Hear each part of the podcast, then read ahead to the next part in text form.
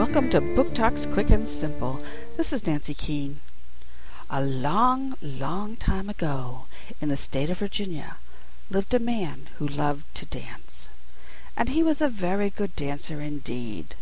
But he never tired of telling everyone just what a good dancer he was. And all that is about to change. The devil himself has challenged him to a dance contest. Is there any way a mere mortal can beat the devil?